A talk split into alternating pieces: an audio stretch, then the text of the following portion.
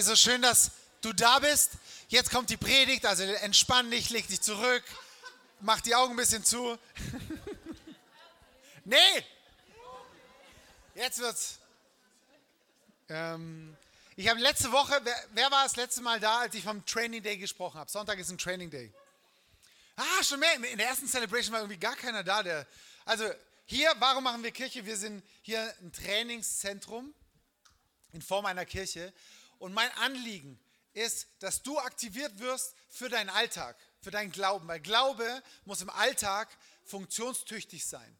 Ja, es bringt nichts, wenn du hier drin sitzt und denkst, oh, so eine gute Predigt, so gesalbt. Ja, der Pastor, der hat ein tolles Wort. Und du rausgehst und dein Leben genauso aussieht, wie es vorausgesehen hat. Dann war die Predigt einfach Schrott. Weißt du, deswegen sind wir hier ein Trainingszentrum, weil ich dich aktivieren möchte, weil wir dich aktivieren möchten, dass dein Glaube im Alltag funktioniert. Ja? Dass du rausgehst, dein Leben verändert wirst, dass du, dass du ähm, Tools an die Hand bekommst und nicht einfach nur ähm, mehr Informationen. Deswegen erwarte heute keine Message mit äh, drei Punkten, wo du sagst, oh ja, kann ich gut nachvollziehen, sondern ich glaube, dass es heute eine Message ist, die dich aktiviert in gewissen Bereichen. Und wenn manche, wenn du den roten Faden nicht erkennen kannst, egal. Wenn du die Punkte nicht ähm, alle greifen kannst, egal. Ich glaube, dass der Heilige Geist was, wenn du ready dafür bist, was in dir aktiviert. Wir haben seit kurzem ja Übersetzung. Ähm, hier die Katja jetzt ähm, übersetzt in Ukrainisch. Bombastisch. Und ich habe ich hab ihr gerade gesagt, es ist nicht schlimm, wenn nicht jedes Wort übersetzt wird. Ich vertraue darauf, dass der Heilige Geist die Lücken einfach füllt. Und genauso in meiner Message, wenn du nicht alles verstehst oder nachvollziehen kannst oder gut findest, ist gar nicht so schlimm. Es soll so eine Aktivierung heute in deinem Glauben sein. Seid ihr ready? Okay, und Vater, das ist mein Gebet. Jesus, danke, dass du da bist. Und Heiliger Geist, du nimmst die Worte, die gesprochen werden Du transformierst sie, transponierst sie in unsere Herzen, dass es was aktiviert wird, dass wir im Glauben wachsen und ähm, ready sind für diese Zeit. Amen. Amen. Das Training. Ja, Trainingszeit. Heute ist ja Freiburg-Marathon und ähm, ich weiß nicht, ob du schon mal einen Marathon gelaufen bist. Ich bin es jedenfalls nicht. Ich hatte es immer vor, weil es einfach eine heftige Trainingszeit ist. Und ihr kennt den, den Spruch, also das Training ist ja so aufgebaut, dass du diese 42 Kilometer rund, 41, irgendwas, durchhalten kannst. Ich bin eher so der Sprinttyp. Kennt ihr das? Ja, so 50 Meter war meine Distanz. Da habe ich jeden abgesägt. Wirklich. Weil kurze Power, zack, und dann schnell am Ende. schnell vorbei. Und manchmal gehen wir mit unserem Christenleben genau so rum. Möglichst schnell vorbei, dass ich am Ziel bin, im Himmel, alles gut. Aber der Paulus sagt, es ist eher ein Marathon. Ja, wir müssen Kräfte einteilen. Wir müssen dafür richtig trainieren, dass wir den Lauf vollenden und nicht zwischendurch irgendwie abschmieren. Kennt, ihr, ähm, kennt jemand den, den schlauen Spruch, der Weg ist das Ziel? Kennt man den? Ja. Ich fand den mega so kacke früher so. Der Weg ist das Ziel. Nee, ich will doch irgendwo hin. Und der Weg ist Mittel zum Zweck. Und plötzlich ich, hat der Heilige Geist mal was angetippt und hat gesagt, Moment mal, wenn du den Weg kennst, dann kommst du ans Ziel. Und dann habe ich gesagt, Moment, der Weg ist ja nicht unbedingt eine Straße oder ein Pfad. Es gibt irgendjemanden in der Bibel, der hat mal gesagt, ich bin der Weg. Schon mal gehört? Ihr guckt mich so an. Jesus hat gesagt, ich bin der Weg. Und plötzlich macht der, macht der Satz viel mehr Sinn. Der Weg ist das Ziel. Habe ich gesagt, ja, Jesus, du als der Weg bist mein Ziel, auf das ich hinarbeite. Also der Weg ist nicht ein asphaltierter Untergrund, sondern er ist eine Person. Der Weg ist eine Person. Und da gehen wir heute rein. Wir sind in der Hashtag Jesus-Serie und wir wollen ja immer so gerne das Ziel kennen, oder? Du nicht? Also ich, ich kenne gerne das Ziel.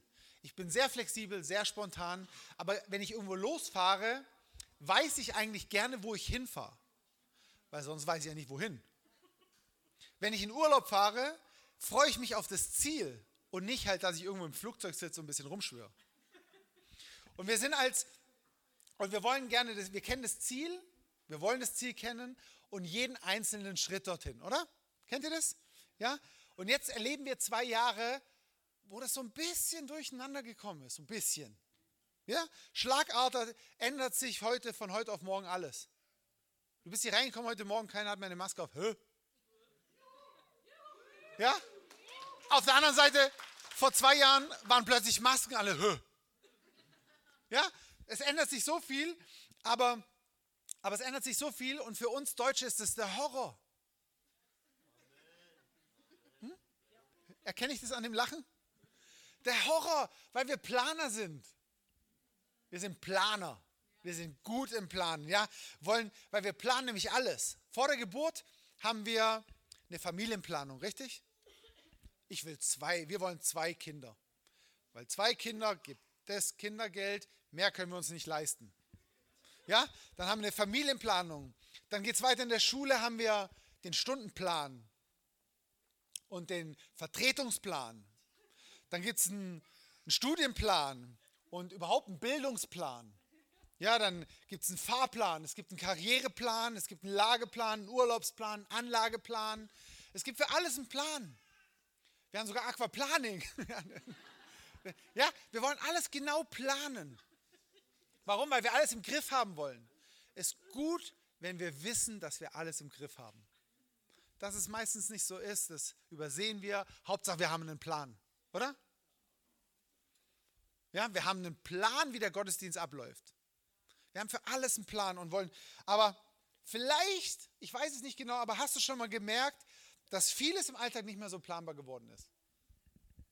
Wer, wer hat am Anfang noch geplant, in Urlaub dort und dort zu gehen und plötzlich denkt, ja, kann ich gehen oder kann ich nicht gehen? Wenn ich gehen kann, was für Bestimmungen gibt es? Ja, allein, wenn ich in den Laden gehe, kann ich jetzt ohne Maske ähm, mit Maske in den Laden? Brauche ich eine FFP2 oder reicht eine medizinische oder eine Stoffmaske? Ähm, darf ich mich zu zwei treffen, zu fünf treffen oder, oder gar nicht? Ähm, ab wann gilt denn geimpft? Bin ich jetzt durchgeimpft? Bin ich geboostert? Bin ich vollständig geimpft oder halb geimpft? Oder Versteht ihr, was ich meine? Das ist, so vieles ist so unplanbar geworden. Und ich glaube, dass eine der, der Haupteigenschaften, die wir gerade in der aktuellen Zeit, und jetzt spreche ich nicht von von dieser jetzigen Pandemie oder Krieg oder so, sondern von der Zeit, die uns jetzt in den nächsten Monaten, Jahren besteht, ist, dass wir ähm, flexibel sein müssen. Flexibilität ist, glaube ich, eine der größten Eigenschaften im Reich Gottes für die Endzeit. Wenn wir in Apostel 16 mal schauen, ich versuche mir anzugewöhnen, der Lukas Knies macht das so gut, nur noch Kapitel anzugeben. Weil da musst du selber nachlesen, wo es genau steht. Das animiert zum selberlesen. Findet ihr nicht witzig, gell? ich schon. Apostelgeschichte 16. Vielen Dank. genau, guckt einfach meine Bibel. Da steht, danach reisten Paulus und Silas durch das Gebiet von Phrygien, heißt es, glaube ich, und Galatien, weil der Heilige Geist ihnen untersagt hatte, in, der Provinz, in die Provinz Asien zu gehen. Als sie dann ins Grenzgebiet von Mysien gelangten, wollten sie weiter in die Pro Provinz Bithynien oder Bithynien, also schon irgendwo in der Türkei. Doch auch das ließ der Heilige Geist nicht zu. Jetzt stell dir mal vor, der Paulus. Wer würde sagen, das war ein Mann Gottes? Ja? Der war mit dem Heiligen Geist unterwegs. War es ein intelligenter? Es war ein super intelligenter. Der hatte richtig was auf dem Kasten. Also diese Reise, diese Evangelisationsreise, ums Evangelium zu breiten, würde ich ihm zutrauen, dass sie geplant war. Richtig? Der ist nicht irgendwie morgens aufgewacht und hat gesagt, sondern, sondern der hat genau durchgeplant, wo muss ich hin, was brauche ich da. Ja, er hat sich sein Schiff gebucht, ja, wo, wo Wasser war. Dann hat er seine grüne Flotte gebucht. Und dann, ja, er hat alles genau durchgeplant, alles perfekt. Ähm, und hat gesagt, hey, ja, Gott hat gesprochen und jetzt gehe ich los. Und plötzlich kommen die zwei Jungs hin und jetzt ist das Schiff vielleicht kaputt. Grüne Flotte hat einen Platten oder steht nicht da. Kennst du das? Kennst du, Gott sagt dir, geh irgendwo hin oder du machst dir einen Plan. Ja, morgen gehe ich mal wieder in den Gottesdienst. steigst morgen in den Keller, holst dein Fahrrad raus, Platten. Gott, was soll das? Ich hatte doch vor, in den Gottesdienst zu gehen. Jetzt kommt der Teufel hier, demoliert mein Bike. Ah, vielleicht war es gar kein Teufelsangriff, sondern dein Fahrrad hat einfach einen Platten, weil du durch die Scherben gefahren bist. Ja, du planst was und es kommt anders, als du denkst. Ja, dein, dein äh, Auto geht kaputt, du fühlst dich vielleicht ein bisschen kränklich, die Bestimmungen ändern sich auf einmal oder was auch immer, dein Plan wird durchkreuzt. Und was machen wir? Oh Gott, ich bin so arm dran. Gott, du, du hast doch jetzt gesehen, ich wollte doch jetzt in den Gottesdienst. Du wolltest doch sehen, ich wollte jetzt auf die Konferenz gehen. Ich wollte doch jetzt gerne in Urlaub. Du hast doch gesagt, ich soll mich erholen. Du hast doch gesagt, geh zu deinem Nachbarn und jetzt kann, muss ich laufen, weil mein Fahrrad kaputt ist. Gott, warum? Weiß irgendjemand, wovon ich rede? Seid ihr mit mir? Ja, wir planen was und dann durchkreuzt und dann, dann jammern wir und dann rufen wir am besten das Gebetsteam an, bete für mich, steht mit mir im Glaubenskampf, weil mein Fahrrad einen Platten hat. Ich überziehe es jetzt ein bisschen. Vergebt mir, wenn es sich so lächerlich anhört, aber übersetze es mal in deine Situation. Paulus und Silas, wir lesen hier, doch der Heilige Geist ließ es nicht zu. Wie muss es für die aus? Da steht nicht, er hatte eine Engelsvision und plötzlich kam der Engel und hat gesagt, Paulus und Silas, ich lasse es nicht zu, geht diesen Weg. Nee, wir, wir lesen nicht, wie es passiert ist. Vielleicht ist ein Schiff ausgefallen. Vielleicht hat ihn jemand die Reisekasse geklaut. Vielleicht haben sie sich einen Fuß gebrochen und mussten eine andere. Ja, wir, wir lesen nicht, der Heil, wir lesen nur, der Heilige Geist ließ es nicht zu. Ja, kann es sein, dass der Heilige Geist vielleicht manchmal Situationen und Umstände benutzt, um uns von unserem Plan abzubringen, um uns umzulenken, weil er es einfach nicht zulässt? Und wir sind so geschäftigt in unseren Plänen, in unserem Fokus, unseren Plan durchzusetzen, dass wir verpassen, was der Heilige Geist vielleicht dort tun will. Dass er uns umlenken will, dass es vielleicht nicht zulässt, dass wir dort irgendwo hingehen.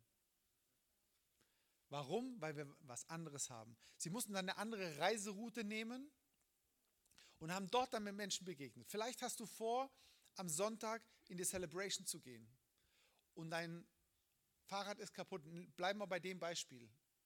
Und es ist dran, dass du mit deinem Fahrrad es tragen oder schieben musst zu deinem Nachbarn und sagen, hey, kannst du mir, weil vielleicht der gerade ein Gebet braucht versuch mal in so Situationen, wenn dein Plan durchkreuzt wird, ja, lass dich erstmal nicht verunsichern. Ja, denk nicht so, oh, was passiert jetzt? Oh, ich als Deutscher, ich habe jetzt einen Plan und jetzt, was mache ich jetzt? Dein Geldbeutel wird geklaut oder du hast ihn verloren. Wenn ich mein, ich habe eigentlich, seit ich denken kann, habe ich mein Handy, mein Schlüssel, mein Geldbeutel immer an derselben Stelle. Also ich weiß, ich, bei mir kommt es nicht vor, dass ich, äh, wo ist mein Geldbeutel? Ja? Sondern ich weiß, wo ich es hingemacht habe. Mein Geldbeutel ist hier, mein Schlüssel ist hier, mein Handy ist hier. Ich weiß, wo es zu Hause liegt, ich weiß, wo es im Auto liegt. Genau, meine Frau weiß es schon, was jetzt kommt. Wenn es aber dann mal nicht da lag, dann bin ich in Panik. Ich so, scheiße. Also wirklich, ist es so? Wirklich Panik. Ich so, oh, und dann geht im, im, im Kopf das Kino los. Ich so, okay, Kartensperren, okay, Schlüssel, okay, was kann da alles passieren? Und ich bin richtig in Panik geraten. Und ich habe diese Tendenz und mittlerweile versuche ich mich zu trainieren. Ich bin da immer noch on Tour, ja. Also, aber wenn sowas passiert, erstmal kurz so, erstmal, mir hilft es manchmal tief auszuatmen.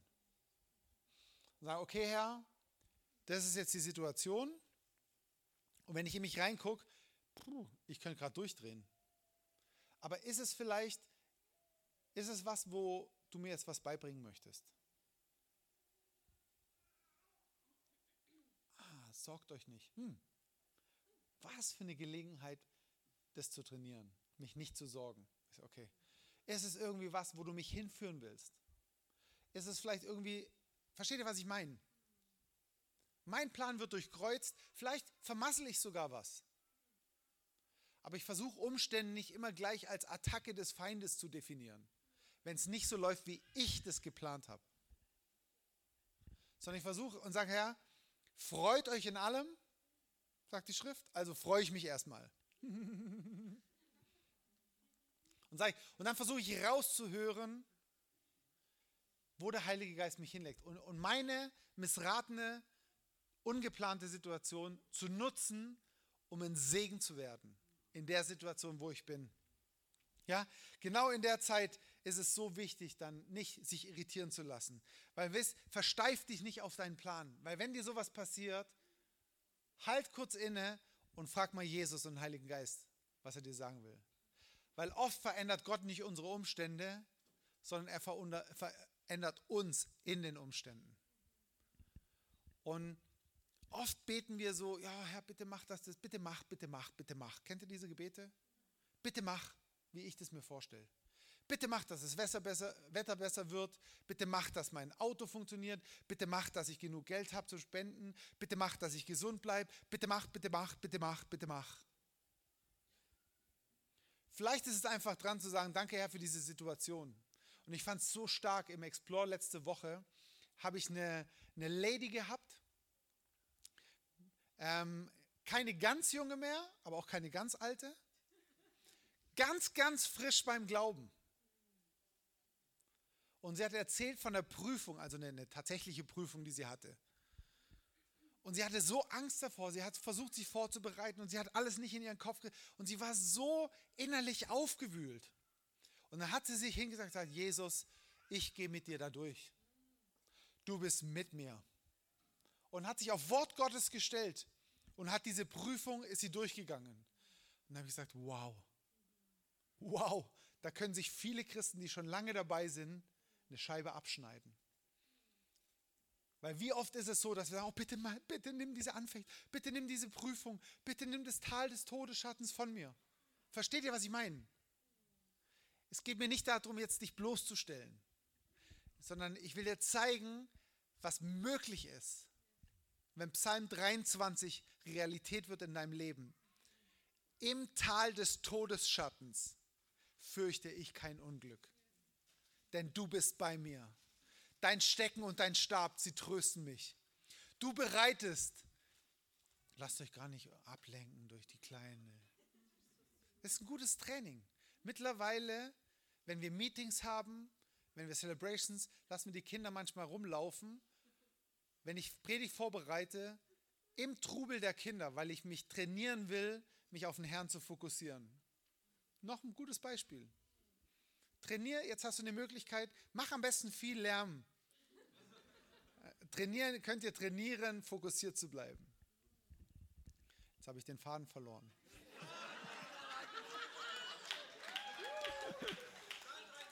Psalm 3, genau. Dein Stecken und dein Stab, sie trösten mich. Ich bin mehr als Überwinder. Kennt ihr den Vers? Wie willst du ein Überwinder sein, wenn es nichts zu überwinden gibt? Im, im, du bereitest mir einen Tisch auf einer einsamen Insel, in der Sonne. Was steht da? Du bereitest mir einen Tisch im Angesicht meiner Feinde. Angesicht. Wisst ihr, was Angesicht ist? Darf ich mal so ein bisschen nachkommen? Das ist Angesicht. Da bereitet Gott dir einen Tisch wo du essen kannst. Gott sagt nicht so husch, husch, Feinde, sondern nee, nee, die sind da. Versteht ihr? Weil da ist ein Geheimnis drin. Und das dürfen wir lernen. Gott verändert nicht deine Umstände, sondern er will dich in den Umständen verändern. So, dass wir flexibel werden. Für flexibel für was? Oder? Für den Sport? Auch gut, aber. 2. Timotheus 4,2.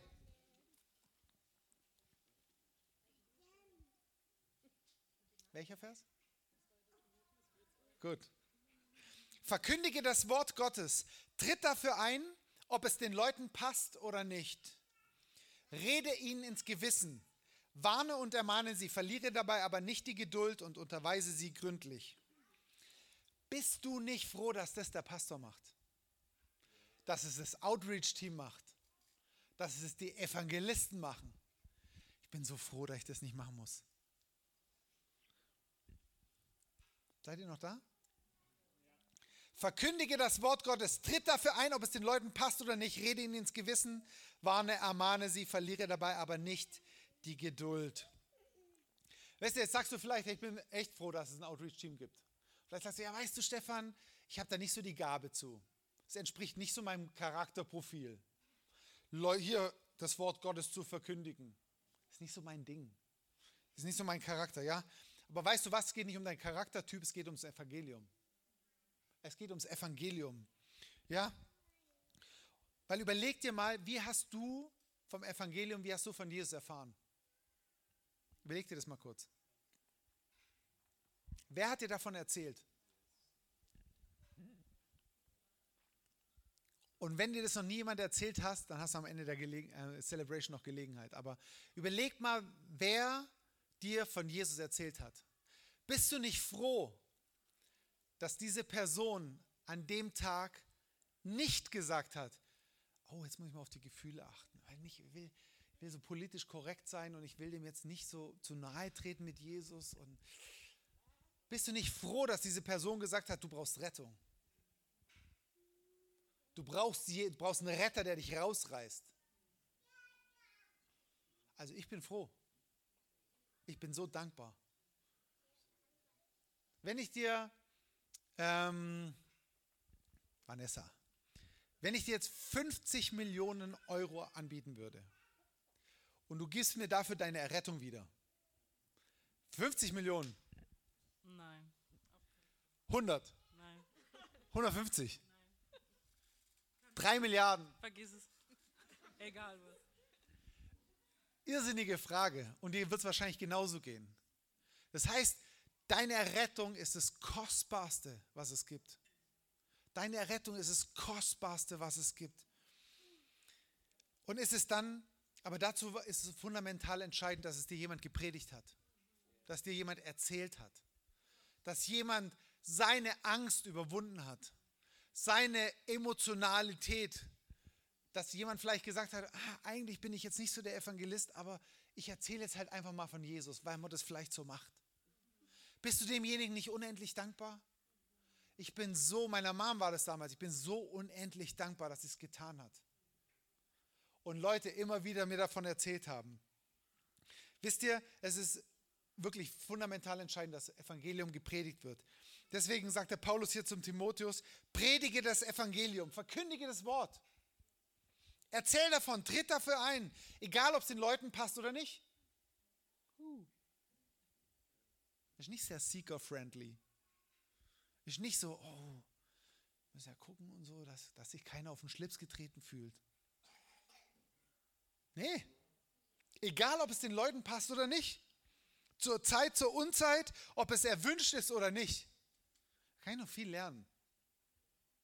Weiß nicht, wie es dir geht. Ihr könnt es schon, aber ich muss das echt noch lernen. Warne, ermahne. Und wisst ihr, ich finde es so krass, bei manchen Gruppen oder manchen Leuten, die dann auf der Straße stehen mit, mit diesen Schildern Turn or Burn, kennt ihr das? Jesus kommt bald. Die Hölle wartet. Und ganz ehrlich, ich habe da gemischte Gefühle. Der Punkt ist, ich finde es krass, dass sie das machen. Und ich sage jetzt nicht, dass du das machen sollst, weil der Vers geht ja weiter aber verliere dabei nie die Geduld. Es geht nicht darum, das Evangelium jetzt hauptsächlich einzuhämmern. Ja, Hauptsache ich habe es erzählt, ja?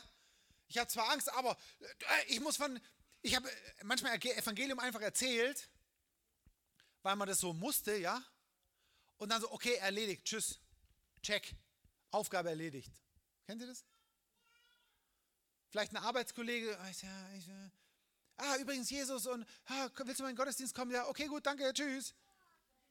Hauptsache, dass es erledigt ist. Da steht, verlier dabei niemals die Geduld. Wisst ihr, was Geduld ist? Ich weiß nicht. verlier dabei nie die Geduld. Egal, ob du es schon hundertmal erzählt hast. Egal, ob du es schon tausendmal erzählt hast. Hör nicht damit auf. Hör nicht damit auf. Vielleicht hast du Angst. Auch da sagt die Bibel was drüber. Ist das nicht cool? 2. Timotheus 1,7. Denn Gott hat uns nicht einen Geist der gegeben, sondern den Geist der Kraft, der Liebe und der Besonnenheit. Ihr kennt den Kühlschrankspruch. Der war Anfang von Corona mega im Trend. Hast du überall gelesen, Gott hat uns nicht einen Geist der Furcht gegeben. Und plötzlich ging es dann immer länger und immer länger. Uns wurde immer unsicherer und immer höher. Und plötzlich hast du den Spruch nirgends mehr gesehen. Geht es dir auch so? Plötzlich, ja, am Anfang war ich noch voll dabei. Aber soll ich dir was sagen? Der gilt immer noch. Und da steht nicht nur keine Angst, sondern der Vers geht weiter, sondern auch in Liebe. Ja, er hat uns nicht einen Geist der Ängstlichkeit gegeben, sondern einen Geist der Kraft und der Liebe. Weißt du, was Liebe ist? Der Liebe. Und das ist so ein Punkt, den vergessen wir manchmal. Weil wir vor lauter Freude, dass wir uns endlich trauen, das Evangelium zu erzählen und keine Angst zu haben, vergessen wir manchmal die Liebe dabei. Der Paulus sagt weiter im, 1. Korinther 9,19, ich bin also frei und keinem Menschen gegenüber zu irgendwas verpflichtet. Hä? Gerade hatten wir doch was anderes. Und doch habe ich mich zum Sklaven aller gemacht, um möglichst viele für Christus zu gewinnen. Da steht nicht, er wurde von Gott zum Sklaven gemacht. Oder er hat den Eindruck gehabt, er wird jetzt zum Sklaven. Nee, Paulus sagt selber in Nüchternheit, sagt, ich habe mich selber zum Diener gemacht. Ja, das heißt, er hat eine Entscheidung getroffen. Du und ich, wir können uns entscheiden, uns zum Diener zu machen. Warum? Weil wir, was macht ein Diener? Er dient jemand, er hilft jemand, er unterstützt jemand. In Liebe. Ja, zurück gerade. Wie sollen wir es? Wir sollen kein Geist der Furcht, sondern der Liebe. Wir wollen andere zu Jesus hinbringen. In Geduld. Nicht so, hey, du musst jetzt hier, wenn du dich jetzt nicht bekehrst, dann kommst du in die Hölle sondern wir versuchen sie mit Geduld zu gewinnen, mit Liebe gewinnen. Ja, wenn wir, wenn wir Leute, wenn ich Leuten das Evangelium oder von Jesus erzähle, dann versuche ich ihnen in die Augen zu gucken und dann ist gar nicht so entscheidend, was ich sage, sondern ich sage, sie sollen in meinen Augen sehen, dass Jesus sie liebt. Weil ich kann hier was sagen, wenn sie es hier nicht sehen, dann werden sie es mir nicht glauben. Und das Ganze in Geduld. Und genauso wie ich mit Kindern, mit meinen Kindern geduldig bin, wie ich mit euch geduldig bin, darfst du auch geduldig mit anderen Menschen sein.